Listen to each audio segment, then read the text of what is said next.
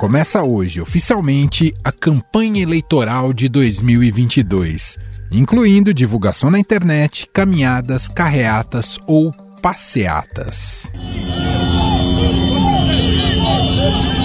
O período de propaganda termina em 1 de outubro, véspera do primeiro turno das eleições, que ocorre no dia seguinte. Em 26 de agosto tem início o horário eleitoral obrigatório no rádio e na televisão, que vai até 30 de setembro para os candidatos que concorrem ao primeiro turno. Interrompemos nossa programação normal para transmitir o horário eleitoral gratuito obrigatório de propaganda eleitoral sob responsabilidade dos partidos políticos. A legislação eleitoral proíbe desde 2006 a distribuição de camisetas, chaveiros, bonés, canetas, brindes, cestas básicas ou quaisquer outros bens ou materiais que possam proporcionar vantagem ao candidato. Ainda segundo a legislação, não poderá haver propaganda que divulgue ou compartilhe fatos sabidamente inverídicos que atinjam a integridade do processo eleitoral, as chamadas fake news. Se houver repetição do que foi feito em 2018, o registro será cassado. E as pessoas que se fizerem irão para a cadeia por atentar contra as eleições e contra a democracia no Brasil. Também estão proibidos o oferecimento de dinheiro, dádiva, rifa, sorteio ou vantagem de qualquer natureza em troca de voto. É vedada ainda propaganda eleitoral em outdoors, inclusive eletrônicos, para divulgar um candidato. Em relação à distribuição de impressos, a legislação permite a entrega de folhetos e adesivos com a dimensão máxima de meio metro quadrado. Os santinhos podem ser distribuídos até a véspera da eleição.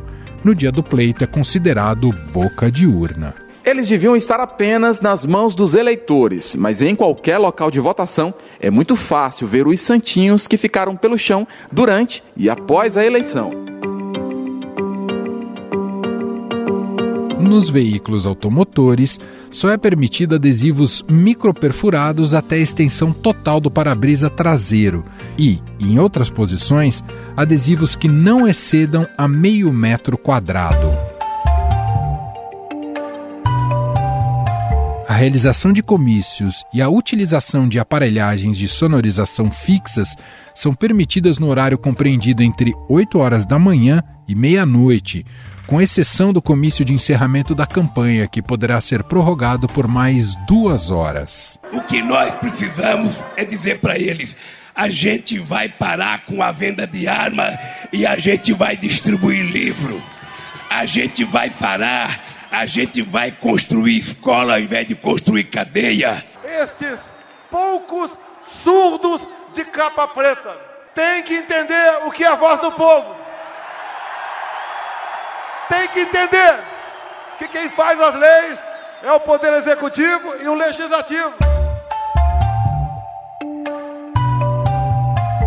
Já os chamados showmícios ou evento assemelhado para promoção de candidatos, como a apresentação, remunerada ou não, de artistas, são proibidos.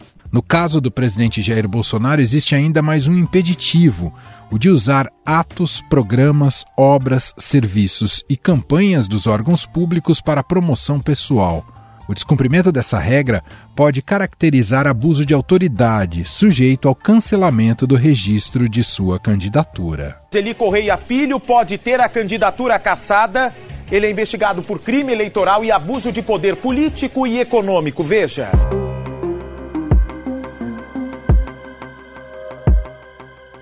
Segundo já disse o ex-presidente Getúlio Vargas, quem ganha Minas ganha o Brasil. E é por isso que os dois mais bem colocados nas pesquisas devem começar suas campanhas no Estado.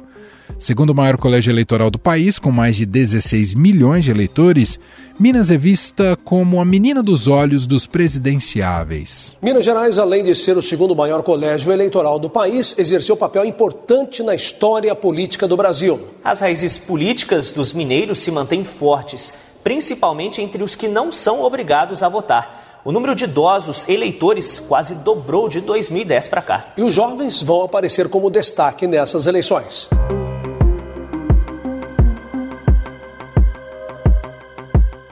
Bolsonaro escolheu Juiz de Fora para iniciar uma série de incursões Brasil afora. Foi lá que o presidente sofreu um atentado nas eleições de 2018. Lula escolheu Belo Horizonte para recebê-lo na quinta-feira na Praça da Estação, tradicional ponto de comícios petistas. Ciro Gomes, do PDT, e Simone Tebet, do MDB, já manifestaram o desejo de visitar pelo menos uma vez por semana o Estado. O ex-governador do Ceará já participou de evento com empresários em Minas Gerais. Oh, Minas Gerais! Oh, Minas Gerais! Sabe, a estrutura de ajuste fiscal que está se impondo a Minas Gerais, outra vez, a primeira foi lá com Eduardo Azeredo, isso é uma deliberada providência para vergar o joelho de Minas Gerais, para tirar o poder político de Minas Gerais, para transformar o Palácio da Liberdade numa usina de destruição de liderança e monopolizar o poder na oligarquia. As campanhas dos candidatos já traçaram também os primeiros passos que serão dados pelos presidenciáveis. E é claro que esses rumos podem mudar ao longo desse período.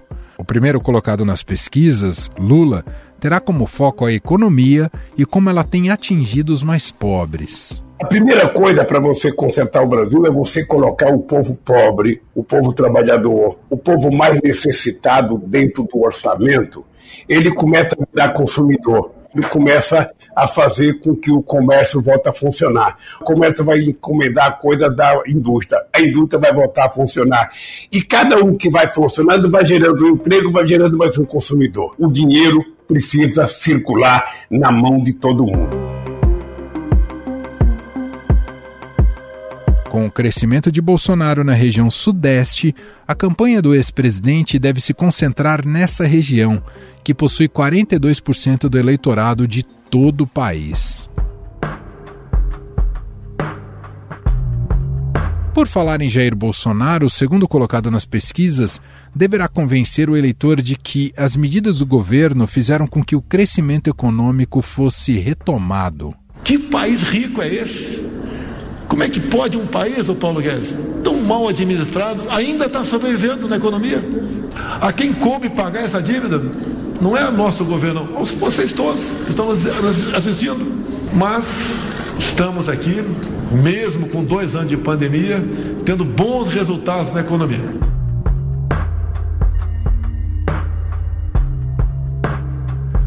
O presidente também deve estimular o sentimento de medo em relação ao eventual novo governo Lula, dizendo que o petista levará o país a uma crise como a da Argentina. Ciro Gomes, terceiro colocado nas pesquisas, deve manter seus ataques a Lula e a Bolsonaro. Tipo assim, né, tirar o COAF do Ministério da Fazenda, por, tipo assim, interferir nas investigações da Polícia Federal, qualquer investigação o delegado é demitido, o superintendente transferido e tal. Bolsonaro, toma vergonha na cara. No máximo, você poderia dizer que o seu governo é menos corrupto do que o do Lula, porque aí nós entraríamos num terreno completamente subjetivo sobre qual governo roubou mais. A quarta colocada nas pesquisas, Simone Tebet, deve reforçar a identidade de terceira via e se colocar como a melhor opção para acabar com a polarização do país. Não serve o presidente que aí está e não serve o presidente do passado, porque também de forma antidemocrática quis o Partido dos Trabalhadores puxar o tapete da nossa candidatura. Eu sei, um dia a história saberá. Afinal, existe uma estratégia ideal para vencer as eleições? Qual a importância desse período de campanha para os candidatos? Sobre o assunto, convidamos aqui para uma conversa o cientista político pela USP, consultor da Fundação Espaço Democrático, Rubens Figueiredo, especialista em marketing político. Olá, Rubens, seja muito bem-vindo. Obrigado por ter aceito aqui o nosso convite. Eu que agradeço o convite, é sempre bom estar aqui no Estadão. Professor, a gente entra a partir de agora numa nova etapa da campanha eleitoral, né, com o marketing político entrando em cena para valer, além dos próprios eventos de campanha. Mas essa é uma eleição que já nasce com preferências, pelo menos pelo que observamos até aqui nas pesquisas, com preferências muito cristalizadas de voto no plano presidencial. E aí eu queria iniciar a nossa conversa aqui te perguntando: o senhor vê grandes espaços para alterações significativas nesse um mês e meio que teremos de, de campanha?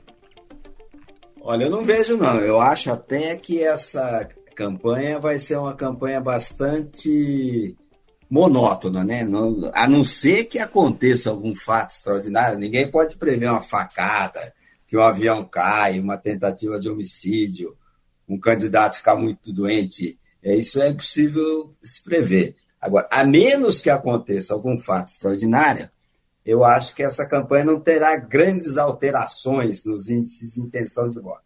Vou, vou tentar explicar aqui por quê. Nunca, em nenhuma campanha anterior, nós chegamos a esse ponto, em junho, julho, agosto, com os eleitores é, tendo tanto voto espontâneo nos dois primeiros candidatos. Então, se, se a gente somar é, quem vota espontaneamente no Lula e quem vota espontaneamente no, no Bolsonaro, a gente vai ter 70%, 72%, 68%. É um índice altíssimo, né? É como se o eleitor falasse para a gente assim: ó, eu tenho absoluta certeza que eu vou votar nesse candidato. Por outro lado, você tem uma rejeição também altíssima. Então, ele está falando assim: ó, eu vou votar nesse aqui, no outro eu não voto de jeito nenhum. Então, nesse contexto, é muito difícil você ter alterações muito marcantes aí durante o horário eleitoral gratuito. Muita gente apontou ali na campanha de 2018 que o Bolsonaro levou vantagem por ter feito uh, de maneira mais precoce uma base nas redes sociais, especialmente no uso do WhatsApp, né? Que isso foi muito estruturado na campanha dele. O senhor entende que os candidatos chegam mais parelhos para essa eleição de 22 uh, sobre a questão de como utilizar as redes sociais, especialmente, professor? É, eu acho que as redes sociais já elas são intensamente utilizadas é, muito antes do, da campanha em si começar. Agora, o que a gente vê é que é o, é, as tribos elas vivem em bolhas. Então você não tem uma grande. É, você tem o pessoal que apoia o Bolsonaro e odeia o Lula, de um lado, e o, o pessoal que idolatra o Lula e odeia o Bolsonaro de outro. E essas bolhas ficam se comunicando, é uma pregação para convertido, né?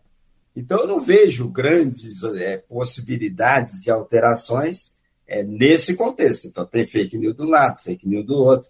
Isso, isso vai acontecer. Agora, o horário eleitoral gratuito, ele provoca alterações quando você tem alguma coisa que a sociedade não conhece direito.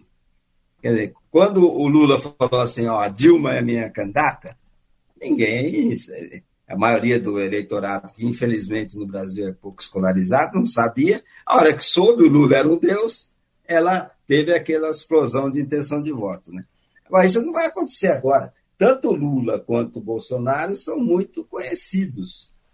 A campanha eleitoral pode trazer ingredientes novos na medida em que, por exemplo, a população é menos instruída, menos escolarizada e de menos renda é, começar a perceber que ele fez esse Auxílio Brasil aí que pode melhorar o índice de intenção de voto dele, principalmente é, no Nordeste. Agora, ele não é um desconhecido, né? Uhum. É, Fernando Henrique era um desconhecido, Collor era um desconhecido, ele não é. Todo mundo, e se tem alguma coisa que o, que o Bolsonaro não é, é um sujeito que esconde aquilo que ele é. Então, eu acho muito difícil você ter uma movimentação muito grande aí nesses próximos meses. A gente chegando, como o senhor muito bem destacou, com um cenário tão definido assim para o início da campanha, a grande chave daqui até 2 de outubro será entendermos se teremos ou não o segundo turno? Esse é o, esse é o grande mistério daqui para frente, professor? É, é muito difícil você ter um incumbente, né, um candidato a presidente da República no, no cargo que não vá para o segundo turno. E, e se alguém pode melhorar seu índice de intenção de voto, no meu entendimento, é, é o Bolsonaro, porque a situação da economia está melhorando um pouco, eles, é, o governo está cuidando dos preços administrados, faz a inflação cair, hoje caiu o preço do, do, dos combustíveis, você tem auxílio para caminhoneiro, taxista, você tem esse auxílio Brasil que atinge aí algo em torno. São 18,3 milhões de famílias, multiplica, deve atingir quase, quase 70 milhões de brasileiros, direto e indiretamente. Então, certamente isso vai ter um impacto. O Lula vai fazer uma campanha se referindo àquele, à administração que ele fez, que é uma administração que tem um recall muito, muito positivo. Nesse contexto, está né, tá melhorando minha vida hoje. o que eu vivi no passado, a tendência é que as pessoas puxem é, é, mais para o presente. Então, eu acho difícil você ter uma definição é, no primeiro turno. Eu acho difícil, até porque o tempo de televisão dos dois candidatos é muito parecido, né? Você não tem. É, em 2018, o Alckmin tinha 40 vezes mais tempo que o Bolsonaro. Hoje não é assim. Então, eu acho que vai ser difícil definir no primeiro turno. A menos, repito, que aconteça alguma coisa extraordinária. Como é que o senhor avalia, professor, o fato dos dois líderes, Lula e Bolsonaro, nas pesquisas, iniciarem suas campanhas colocando como prioridades os maiores colégios eleitorais do país, São Paulo, Minas Gerais e Rio de Janeiro? É por aí mesmo que a eleição tende a ser definida? Olha, tem um, aspecto aí simbólico nessa, nessa escolha, né? São os maiores é, colégios eleitorais, mas o que a gente vê hoje é que quem está definindo é o Nordeste. Né? Você tem uma, uma, um índice de intenção de voto mais ou menos equilibrado na região sul, na região sudeste, centro-oeste e norte, e no sudeste e no nordeste você tem uma vitória avassaladora do, do ex-presidente Lula. É exatamente aí, nesse eleitorado mais humilde, de cidades menores, esse é uma, o eleitor de, de mais é, um pouco mais de, de, idade, que mora não mora nos grandes centros urbanos, é, é aí que a coisa está é, tá se definindo. E o que eu imagino é que você vai ter um, uma campanha na qual o Lula vai tentar falar de, de economia, né? Que na, quando ele era presidente, as pessoas compraram aparelhos celulares, viajar de avião, é, a família, pela primeira vez, teve alguém estudando numa universidade, isso não é pouco, esse recall é muito forte.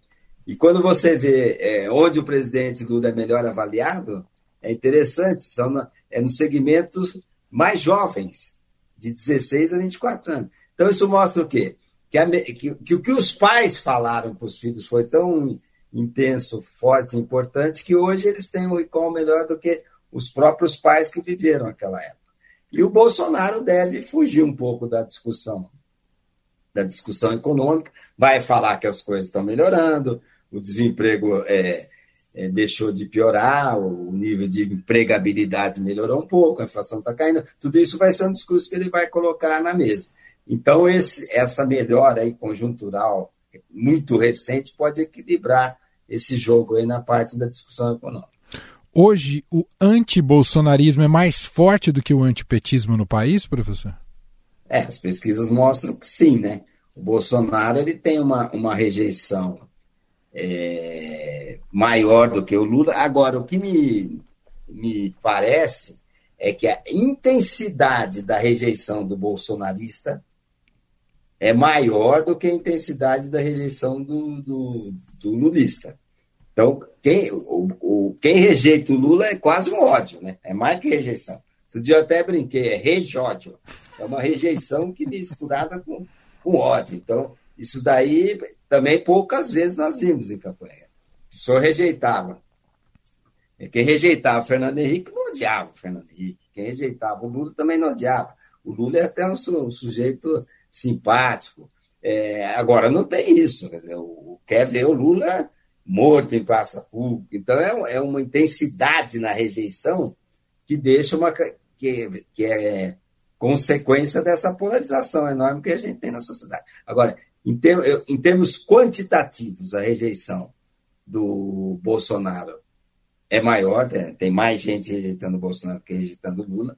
Agora, em termos qualitativos, essa intensidade da rejeição é muito maior entre, os, entre aqueles que votam no Bolsonaro e rejeitam o Lula. Começaria a campanha nessa terça-feira, professor, com um ato na rua, né, em espaço aberto, em frente a uma fábrica uh, aqui no, em São Bernardo do Campo. Esse ato foi cancelado por motivos de segurança. Isso é muito sintomático de como ficou esse ambiente político no Brasil?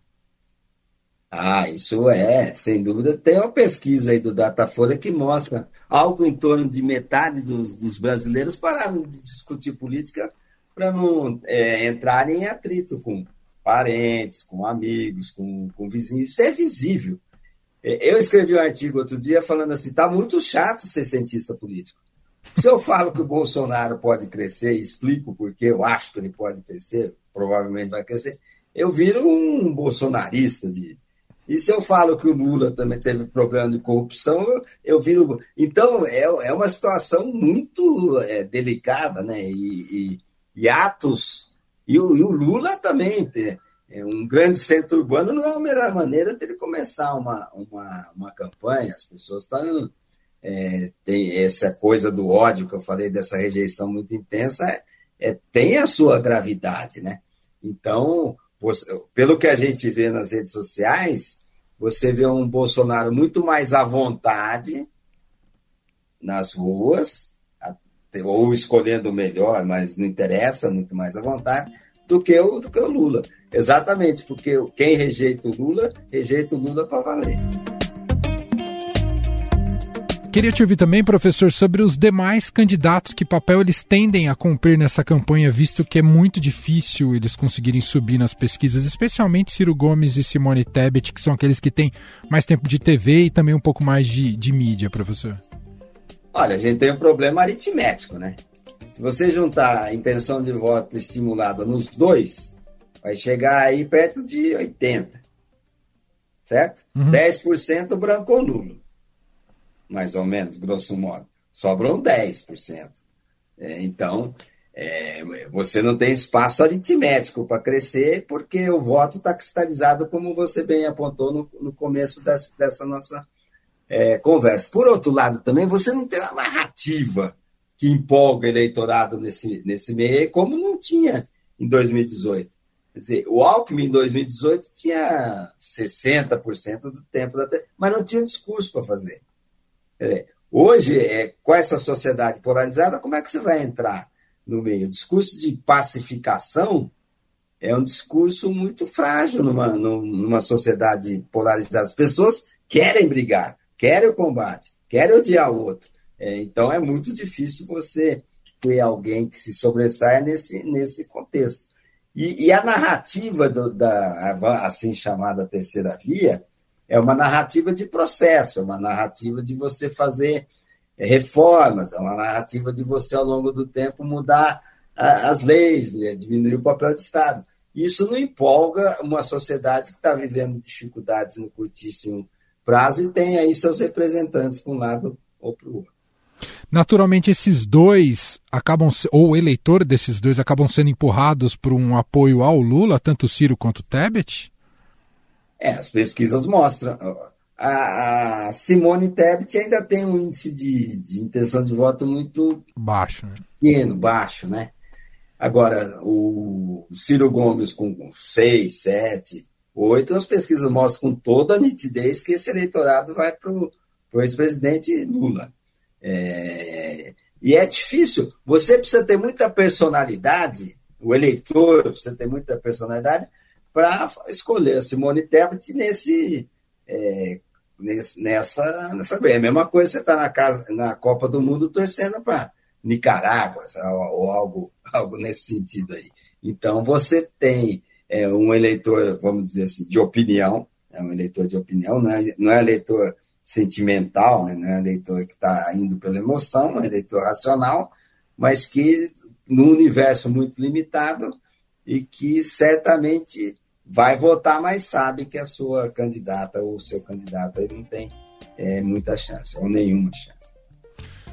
Muito bem, nós ouvimos o cientista político pela USP, consulta, consultor da Fundação Espaço Democrático, especialista em marketing político, Rubens Figueiredo, gentilmente atendendo aqui a nossa reportagem. Te agradeço, Rubens, pela entrevista. Foi muito bom. Muito obrigado. Eu que agradeço. Bom trabalho aí. Estadão Notícias.